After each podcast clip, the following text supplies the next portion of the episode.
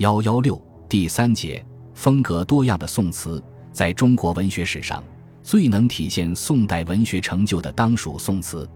词是从唐代才兴起的一种文学形式，但在宋之前，词的发展基本上呈单一局面。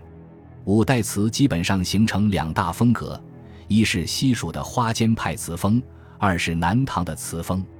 但到了宋代，词的发展进入了一个新天地。出现了空前繁荣的局面。一方面，晚唐五代词的余波继续蔓延；另一方面，一些新式词腾空而起。一方面，小令词继续在发挥着它的余热，而另一方面，慢词迅速占据词坛上风。一方面，婉约派词人层出不穷；另一方面，豪放派词风独领风骚。一方面，反映士大夫艺术情趣的词层出不穷；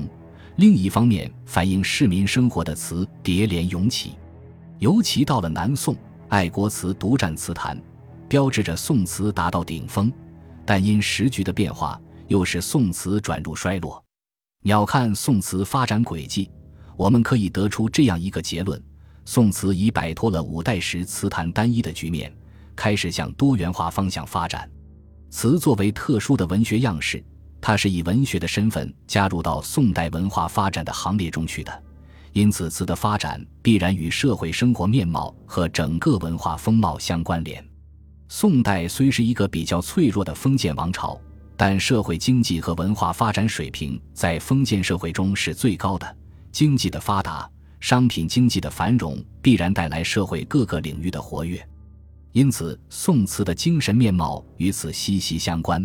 一是反映社会繁荣的生平景象，二是反映市民生活的熙攘景观。到了南宋，由于民族矛盾的尖锐，宋词的风貌转向悲壮爱国，可见宋词的发展是整个宋代文化发展的一个缩影。风格多变的宋词，几乎与每个杰出的词坛领袖相对应，一个人代表着一个群体，代表着一种词风，代表着一个时代。